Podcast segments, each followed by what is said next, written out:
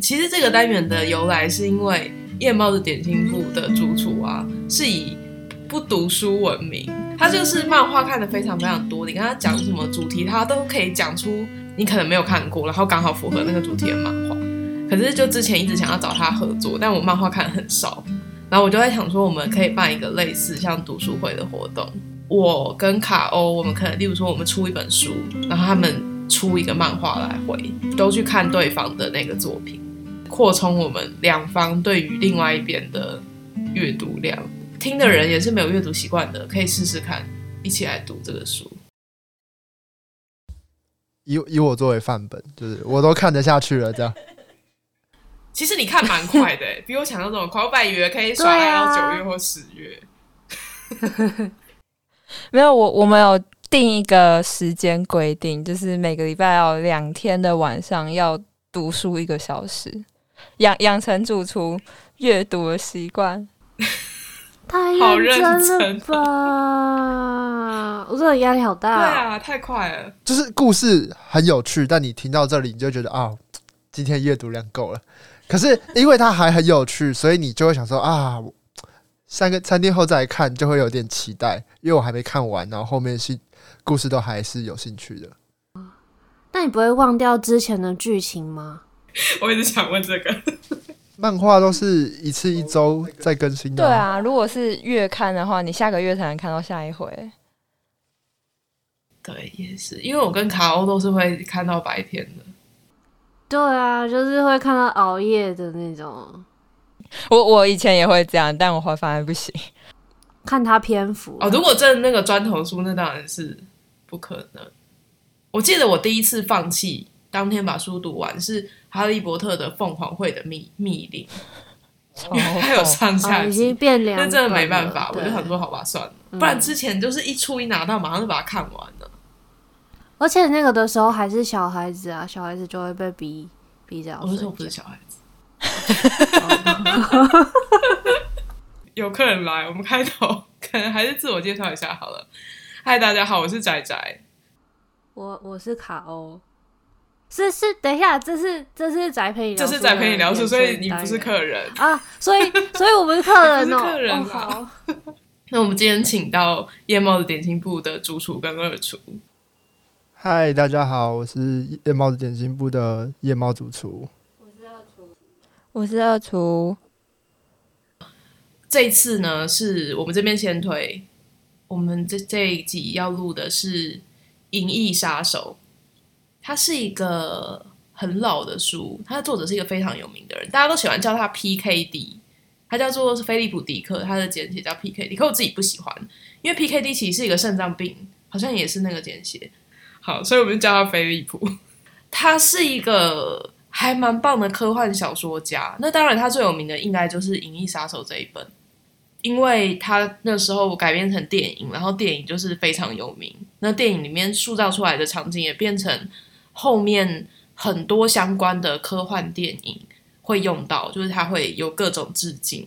但除了这个之外，它其实有很多电影都是从他的小说改，像《关键报告》啊，然后还有那个就是他会一直开门的那个叫什么《命运规划局》啦，对不对？啊，对对对，《命运规划局》啦。其实我觉得那几部的剧情都还蛮厉害的，然后都是从他的小说改的。那首先我想要就是访问一下主厨。一开始接触到这本书，就是你读的时候的感觉是怎么样？哦，刚开始读的感觉就是这本书它有很多专有名词，它它会出现很多不知道他们在干嘛，就是他们突然说他们去调一个什么按钮，然后又在做一件什么事情，然后他都不解释，我们就会不太理解这个人他做一连串早上起来做一连串动作到底在干嘛。然后它不像电影，所以我们会看不懂那些叙述的意思。可是它会慢慢的，就是在剧情中你自己去理解所有的物件，或是他在讲的那些专有的那些东西到底是什么。那种进入世界观的感觉，跟呃现在我常看的呃，比如说轻小说这种东西很不一样。因为现在的小说可能为了让我们很好入口，所以他都会把所有东西解释的非常详细，然后就让大家都不用动脑，但是这个要需要一种探索的过程。但如果探索完了，我觉得人会比较容易进到那个世界里，就比较身临其境的感觉。因为实际上真的被丢到一个这样子画面里的时候，他不会先解释所有东西。哇，这个是更大，他是在讲他看小说的感想欸。对，有这件事情我很有感觉，因为我比主厨。早一两天开始看这本书，然后我觉得开头那边完全没有任何阅读障碍，就是很顺可以看下去。但主厨刚开始看得非常的障碍，他说：“为什么他有那么多专用名词？那些词到底什么意思？等一下我要 Google，等一下。”然后我想说：“你到底要查什么？哪里遇到一个很难的词你要查？”结果我后来发现他好像是不知道为什么他突然冒出个心情机，然后拨那个号码什么意思？他没有办法接受，他不解释。因为轻小说很习惯把，比如说心情机，然后底下画个米字号，然后在页尾告诉你这个东西是这个世界观下面每一个人都会有一台的什么什么东西这样子。轻小说就会有一个人跳出来把所有事事情解释的很详细，就是比较烂的那种啊，对，或者是或是个人的 OS 就把这个东西解释完之类的啊。原来是这样，因为刚刚主持在讲的时候，我一直在想说。他不懂是不是他第一页，这是第一页心得，因为第一页他不是泡咖啡然后按按钮，就是都还没有解释心，就是没有解释按的事情，所以是在前面你就一直想说他那个按那个会改变心情，所以那是什么东西这样子？对啊，然后他接着他他不是接着又是什么气象啊，然后再讲他们两个什么共感机啊，然后就丢了很多个设定出来。嗯嗯、哇，那你现在就是要进入小说世界看的第一本是这个，也太爽了吧，因为。他就是非常会塑造那个世界观的人啊，他就是会用就是他们的互动或是对话，然后让你理解到你现在是在一个什么样的地方。对，我觉得这个手法很有趣。对我来说，这好像是蛮自然的事情。然后，如果你想要去查的话，你可能什么东西都查不到，对，对不对？对对对，他他好，反正我不知道他到底查了什么，但是他花了很多时间在查，就一无所。没错，他说你就看下去就好了。那个他有个名，他前面还有一个他的那个编号啊。那个心情机可以查到一个脑科学家的名字啊，就是 Penfield 啊，他就是做那个小人的那个。仔仔，你知道我在讲什么吧？你们会看到一个很畸形，就是看起来不是像一般人的人，然后他的那个哪个部位越大，就表示。它在那个那个区块的感觉，在你脑袋中范围最大嘛，或是最敏感的那个区域。如果你你 Google 潘菲德的话，应该会查到这个奇怪的小人的图片。就是这个星期机，你就呃，你查到这个名词，你就可以去想到这个东西是直接用某种电波去刺激你的大脑皮质以。以驱使你变成什么样的心情状态，所以我觉得很神奇的是，他在那么多年以前就把这两件事情连接在一起，造成是它好像是一个好像未来真的有可能会发生的一件事情，嗯、但是它又有点超现实，我觉得很。然后你你的世界观是可以，或许一开始会蛮难进入他的世界，但是。呃，他会从其他的讯息慢慢补足你对这个世界的认识，所以我觉得这是科幻小说很厉害的地方。他不用特别去米制出来说这个是什么，这个是什么，然后你慢慢就觉得，哎，你好像越来越懂这个世界的运作方式了。因为科幻跟奇幻的差别是，奇幻它是一个架空世界，就是在那个世界里面可以有魔法，可以有一些呃比较。凭空想象出来的东西，但科幻基本上就是要基于你从你现在的科技出发，然后他去想象未来的事。所以就是像卡欧讲的，你在里面你去查某个词，其实最后都会发现有迹可循。哦，但他要去把它想成在那个故事里的一个，就是他使用的地方。我觉得有你这样讲蛮对，因为你讲的是科幻跟奇幻的差别，它这些东西都是可能它丢出来，它有一个。有个脉络可以去延伸，同样也是会解释的很详细的类型。魔界就嗯，但那是他的世界，就是这个世界在我们我们生活的世界是有很多事情是从来没有出现过的，那是完全架空跟一半架空的差别，对不对？可以这样，讲，应该类似，就是他没有，他可以不用根基于我们这世界的任何事。他们奇幻有的时候，它是一整个那个世界是作者的世界，嗯嗯，嗯，对。但科幻基本上你就会想从某个地方出发，然后但是可能是他未来有可能成为的样子。那我简单的讲一下那个《银翼杀手》的剧情。《银翼杀手》剧情是在讲说，就是它也是末日后的世界，地球那时候受到辐射的污染，所以很多动物都死掉了。那政府就开始推。移民的政策，地球那边就是现在只剩下一些基本必须要在地球活动的人，或者是智力测验没有通过的人，他们认为是比较没有那么高等的生物，应该是可以这样说。虽然我觉得有点不太尊重，就如果你太笨、太老，然后不健康，都不能出去。火星虽然说没有辐射层污染，可能感觉好像比较好的地方，但其实也没有那么适合人去住。他们有创造了一个东西叫做仿生人。这些仿生人呢，他们跟人非常的相近，在火星上面就等于是有点像人的奴隶，他们创造出了自己的奴隶。那当然，这工作很辛苦嘛，而且我刚刚说仿生人其实跟人非常接近，所以仿生人可能就会觉得这些事情很辛苦，他们就想要逃走。那逃走之后，他就是第一个选择，当然是偷渡回地球，因为其他地方外面就很容易都被抓到。那因为他们很像人，所以他们就可以在地球过日子。那人类当然就是不会愿意这件事嘛，所以就有所谓的银翼杀手。银翼杀手的目的就是他要想办法去找出仿生人，然后把他们除役。所谓除役就是把他们杀死，就是整个故事的大纲。你们三个在这之前有人是有看过电影的吗？没有，没有，没有。但我们昨天把它补完。哎、欸，我今天试图想看，但是我没有看，我我没有撑过半个小时。真的假的？对。卡欧是不不看科幻的，是不是？就是没有很强大的诱因，我就不会去看啊。我有看二零四九，但是也也是看到睡着。如果你看过前面那个《银翼杀手》，你看就会看到很多它里面用过的梗，然后他又把一些有些人喜欢事情讲得很白，他又把一些东西又解释得很清楚，这样。我今天在重看的前半个小时，我就有看到二零四九里面的元素就出现了，对。我就回推，所以那个感觉其实不错，但是我撑不下去。其实我后来发现，你如果单纯看电影的话，你第一次一定是有点搞不清楚他在做什么，因为他很多东西都是用暗示的，嗯、像例如说，我刚刚说辐射层污染，然后很多动物都灭绝了嘛，他在。呃，想要找出仿生人的时候，他们其实会对他做一个测验。他的测验电影跟书里面是一样的。可是如果你不知道他在书里面很详细去叙述说动物灭绝这件事情有多么的严重，嗯，你就会不懂为什么银翼杀手问疑似仿生人的人那个问题，为什么那个人应该要有情绪反应？它里面就有很多类似这样的东西。我只看了半个小时嘛，那我想问，就是后面会有羊吗？没有。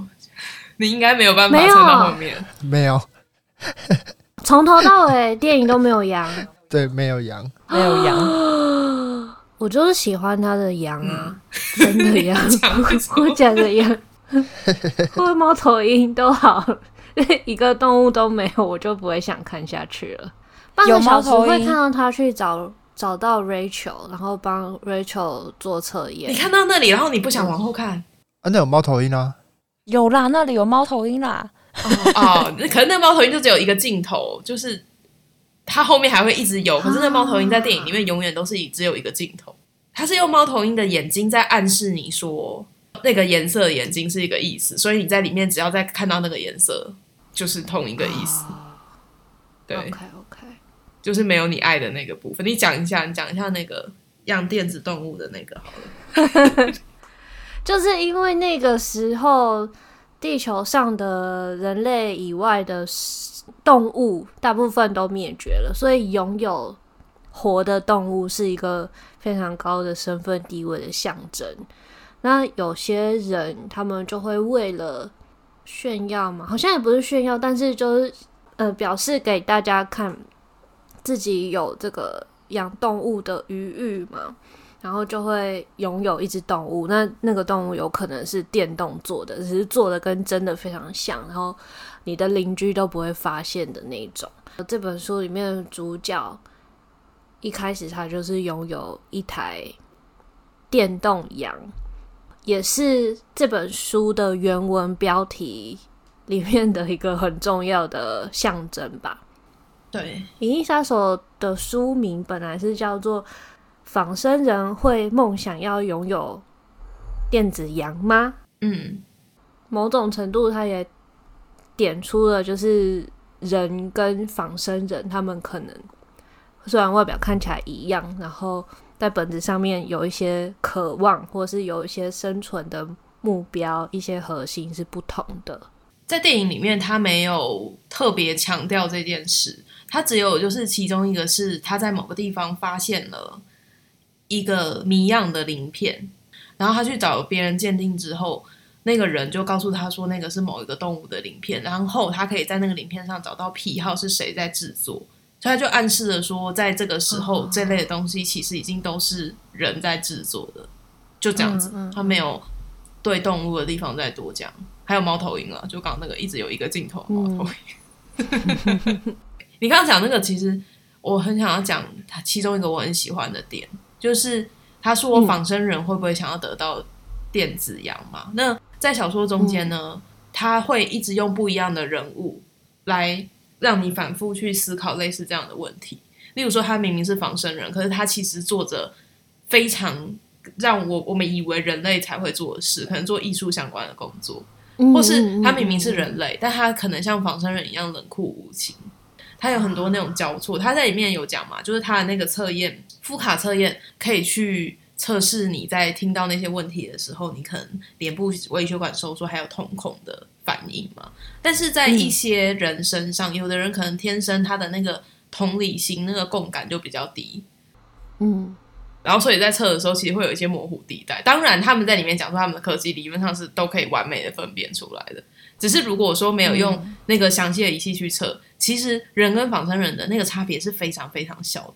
嗯，我想问问你们在里面就是最印象深刻的桥段，因为像卡欧应该就是很喜欢那个动物的部分嘛。其实我觉得那部分很浪漫的，里面有一个就是还没有测试之前，他他不知道他是仿生人还是一般人，然后那个人他就一直在讲说，他觉得他不可能是仿生人，因为他有养一个动物。而且他有爱那个动物，他觉得他一直在想说，到底会不会其实我测出来也是，那我就应该要去死，因为他是他的职业的关系。我觉得他那段设计的很好，他们彼此在勾心斗角，然后每个人都在怀疑自己，然后在怀疑对方，而且对方出现一个完全不同的测试方式嘛，对，就会觉得啊，原来。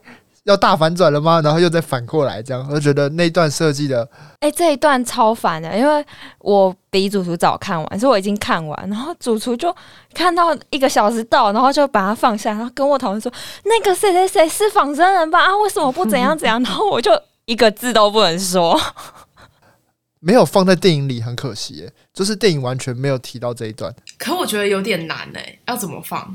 嗯嗯嗯。嗯可能那太精髓了吧？就是这个反转是这个小说里面最重要的一个点，就是其实人跟仿生人真的这么好分吗？这样的那个感觉，对，可以根本大家都看不出来，甚至就是怀疑，呃，这系统是不是根本就是骗人的，嗯、根本就是没有效的？因为如果他有一个系统，你也有一个系统，那会不会那个系统根本就是假的？你测出来的，你以为是有在分真假，其实也没有。你在你测我，我测你，其实都没有用，大家都没有用，其实谁都分不出来。我刚刚还有想到的就是精神疾病跟所谓就是 psychopath 跟 schizo，因为那个人其实好像是有一点 psychopath，所以他在观察他的时候觉得他好像是仿生人。嗯，嗯，嗯，然后像是不是有很多精神疾病的犯罪事件，然后民间大家会说那。你们要把这群人筛出来啊！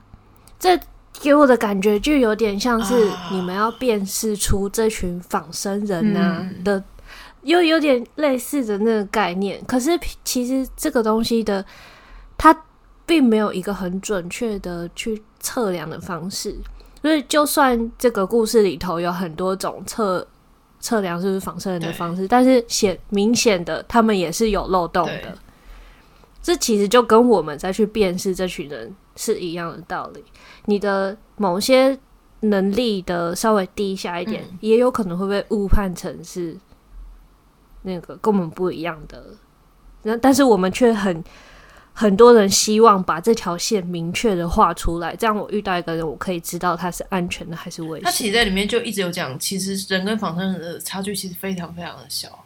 没错啊，对啊。其实我看这电影，我有一个很根基的疑问，就是如果仿生人跟人那么像，然后他们不是就是因为呃基因的关系，他没有办法活很久吗？那你抓他干嘛？嗯嗯，我觉得这有点像那个黑奴获得自由，然后那其他人为什么要那么生气的感觉？可是黑奴他很明显。不是我，我的意思不是不是看不看得出来，是他有没有获得自由的权利这件事情。对，可是如果黑奴获得自由，其他人都会知道。哦，你是说仿生人看不出来？可是，他们会通风报信嘛，有一就二，然后最后他们就没有努力了。对啊，我觉得人类害怕是没有办法奴役这个东西。可是他有一个致命的缺点，是只有四年呢。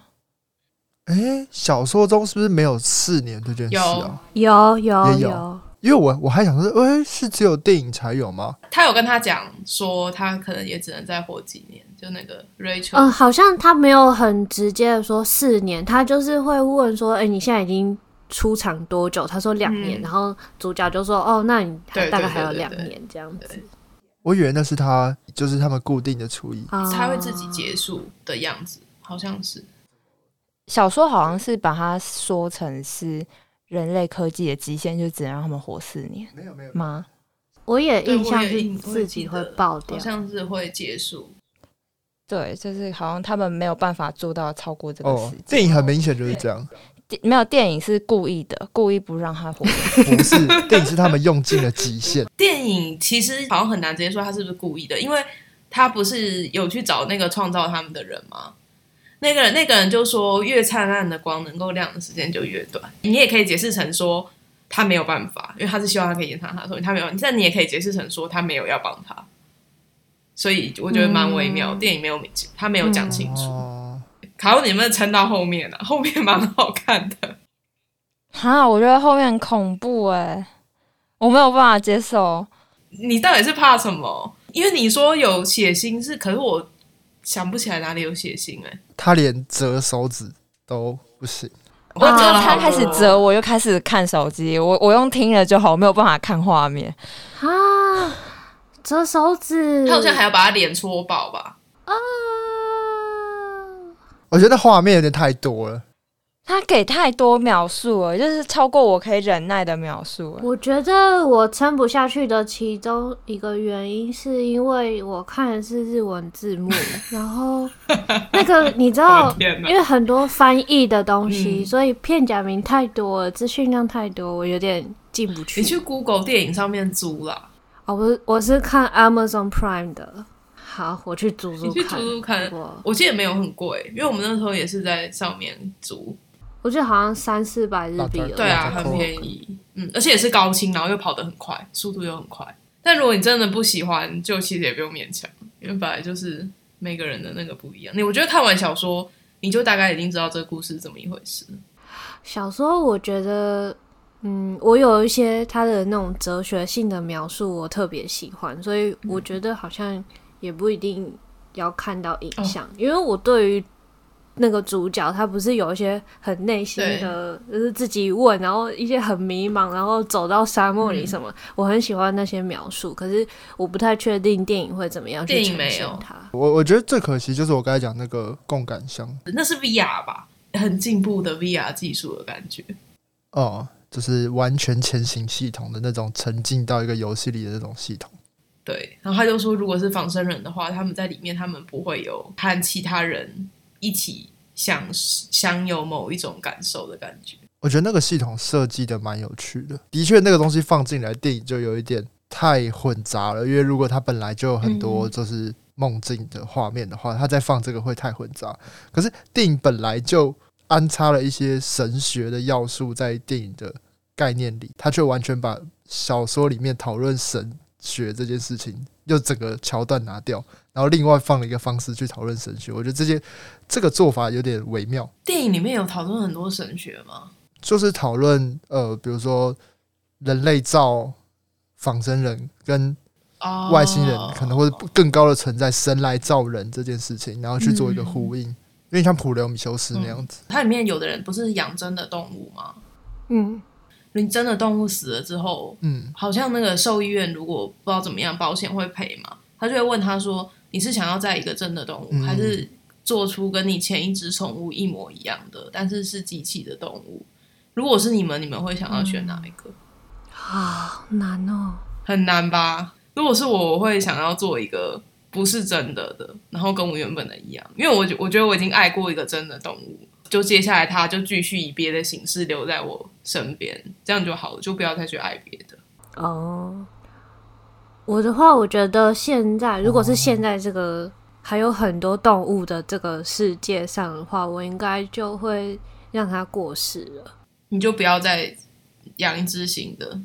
对对对，那但是如果变成那种已经没有动物的世界，我不确定我会不会想要一个一模一样的，就是这样陪着。哎、所以看到一个一模一样的陪着，它是精神象征吗？因为它本来就不是原本那个啊，然后它会动，然后会发出一，它会做出一模一样的行为，但是这个行为都是设定好的某些参数，然后你也知道，那这一个电子动物，你会觉得它是原本的象征，就假设啾啾好，它你觉得它是原本啾啾的象征，还是呃另外一个啾啾？当然是另外一个啊，因为原本的死啦，那为什么会需要？变成很像是怎么讲？如果我需要有一只猫陪我，我觉得这只猫服侍着我很贴心，就是秦始皇会把他的那个喜欢的佣人 跟他一起拿去埋掉的感觉吧。哦，因为动物的变化性很大嘛，我不想要再花心力再去了解另外一个动哦，我懂你的重新磨合的时期。对。就像之前黑镜不是有一个是你，如果你的另一半去世了，你可以输入他的那个资讯，嗯。然后他就可以再做一个给你吗。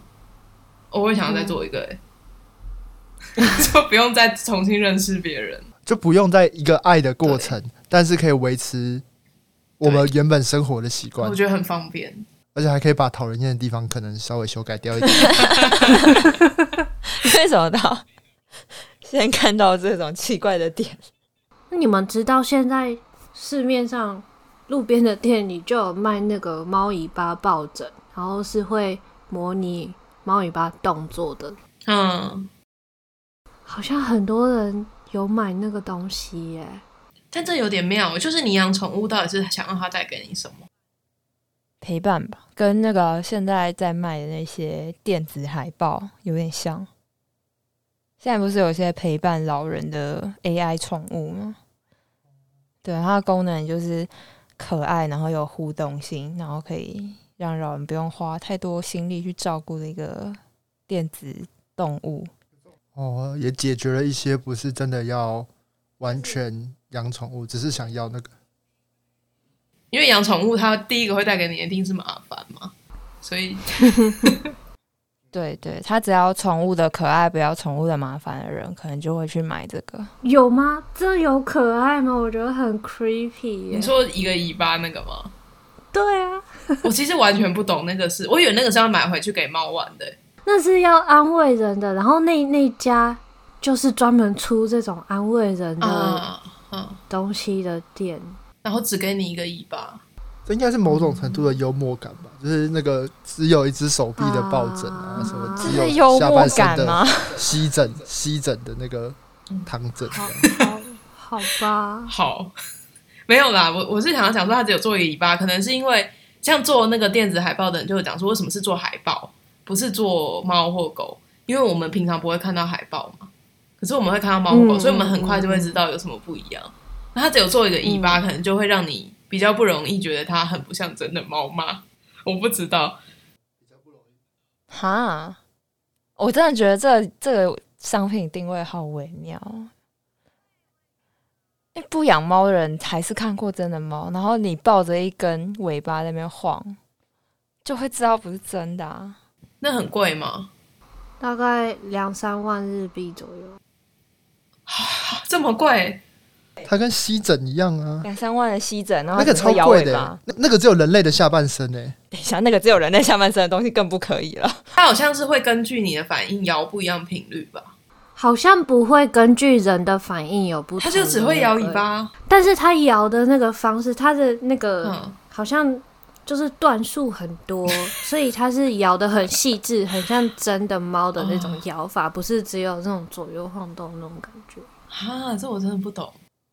然后他说：“他说如果突然有比较大声音，它会像真的猫一样尾巴竖起来，但它只有尾巴。你们知道之前有出那个脑波的猫耳吗？有，我知道那个，也是这间公司出的啊。他就只是喜欢出这些东西而已吧？他只是想把猫分开，他想出，最后就可以拼成一个。没有，他们可能。”因为全部组起来太贵了，他先每个个别的卖，然后等到他所有技术都研发完成之后，他就做出一整支真的。哦，他把研发成本拿出来先赚一笔。对，因为不然经费不够继续做下去。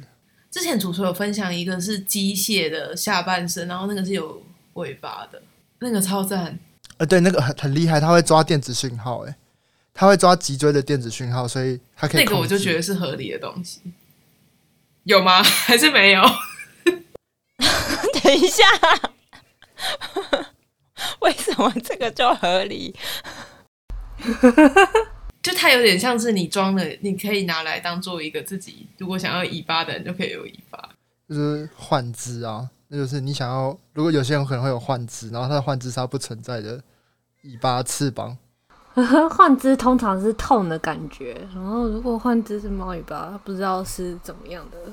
呃，我在这边形容的换只是那个另外一个意思。对，我们停在这里。好，其实主厨刚刚不要解释，嗯、我就想说让他这个话题这样过去。好，对，就是嗯，嗯好，为什么讲到这个？嗯、因为我问大家说，如果可以做假的假的猫，还是养一只，会怎么选择？对不对？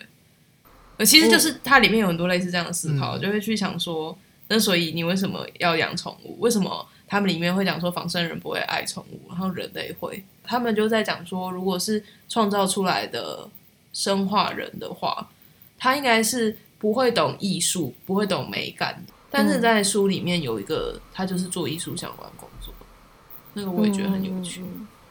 嗯，他被除役之后，然后好像还有另外一个警官说：“哇，真可惜。”他就是其实，在人类的这边可以有很多贡献。我觉得那边很赞。他的角色在电影里面被换成另外一个，也是同样算是表演工作的人，但他很快就结束了。他没有讲什么。小说在这边的传达对主角的冲击、世界观的颠覆、那个剧情的反转比较多延伸感。可是电影他把这边拍的很铺张。但是我觉得没有传达出同一个意思啊，因为他很花了很多心思去调查到这个人，嗯、但是他没有传达。他其实不，我觉得不是要传达同一个意思，他只是要讲说那个就是动物是人造的，他不是用那个线找到他吗？对对，他用那条线找到他。他那一段其实的意思是说，我觉得应该算暴雷。他在杀他的时候，一开始逃脱的那个仿生人有看到，他在意啊、呃，对。但那边真的是有一点点长，他跑跑蛮远的，就没有也有可能表，就是也可能讲说，因为他比人还要强韧，所以你没有办法那么容易就把它做掉。哦，这个我觉得在二零四九比较明显，因为二零四九就是他们强化更多，可是因为他在这他在这里只强化了一点点，所以。感觉只是多打，只是需要多打一两枪。其实小说跟电影后面也不太一样，所以如果有兴趣的可以去看小说。有吧，主厨，你现在懂了吧？你之前都会看相关的作品，但你真的看小说的感觉，跟你去看那个人家读过，然后把它变成影像的感觉是完全不一样的，对吧？有没有更想要看书？嗯，没有，我我我以前也是有看看完哈利波特，哈利波特的电影，然后也是有看完魔戒，再看魔戒的电影，再一次澄清了。所以我觉得这部真的要先看电影再看书。我觉得啊，因为我我自己是一个我看完书的的作品之后，就会很难再去接受它其他载体改编的作品，因为觉得这边少了，那边少了，然后这边感觉有点为什么要这样改，或者是觉得不够细致吧？对，啊，对啊，对原著党，而且应该说我自己看书就会有自己想象的那个世界，然后我就想完之后就看，哎、欸，电影怎么不长这样？啊，嗯，会哦，是我自己看完书跟看完电影的感觉，是我觉得他的电影弄得不错。应该说这个电影它不像，就像哈利波特这样，只是把它精简缩短搬到大荧幕，它是完全重新诠释了之后的另外一个作品。嗯、对，氛围啊、剧情啊、设定啊都不太一样。对，就它有点像是他把这个小说的设定移到电影里，讲了一个类似的故事，但不是同一个故事。嗯啊，电影里面多了很多。鸟在飞，不是没有鸟吗？对对对对对对，到底为什么可以抓到抓到鸟？就是鸟在旁边飞的那个画面，假的吧？电动的吧？对，我知道，它如果是假的，在这个剧情里完全合理。那他可以，但他为什么要放假的在路边飞？跑的那个地方，那个人的家，那个人是做基因工程的啊。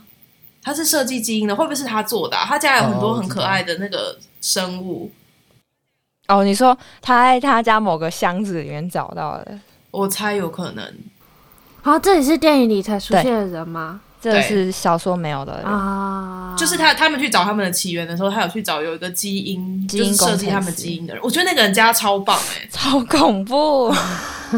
他回家就会有那个玩偶是活人那样过来，手牵着手回来，说：“比如说，哎、欸，卡欧你回来了。”然后就这样走掉了，就屁颠屁颠，恐怖。哎哎呀，他的材质很恐怖啊，就是真人吧？那个材质就是一个几乎真人的东西，不是就很感觉就是家里面有很多朋友，他就是人造人啊，不他就跟《钢之炼金术师》里面那些那些一样啊。对啊，对啊，对啊，你不觉得很可爱吗？不要。对，就是因为他是人造人，所以我没有办法觉得他很可爱。因为他们不会有那些什么麻烦的事情，他们就真的跟你是朋友。嗯，对，因为你你对他写的程式就是我们是朋友。好，为什么讲的？你说很多鸟在飞，是不是？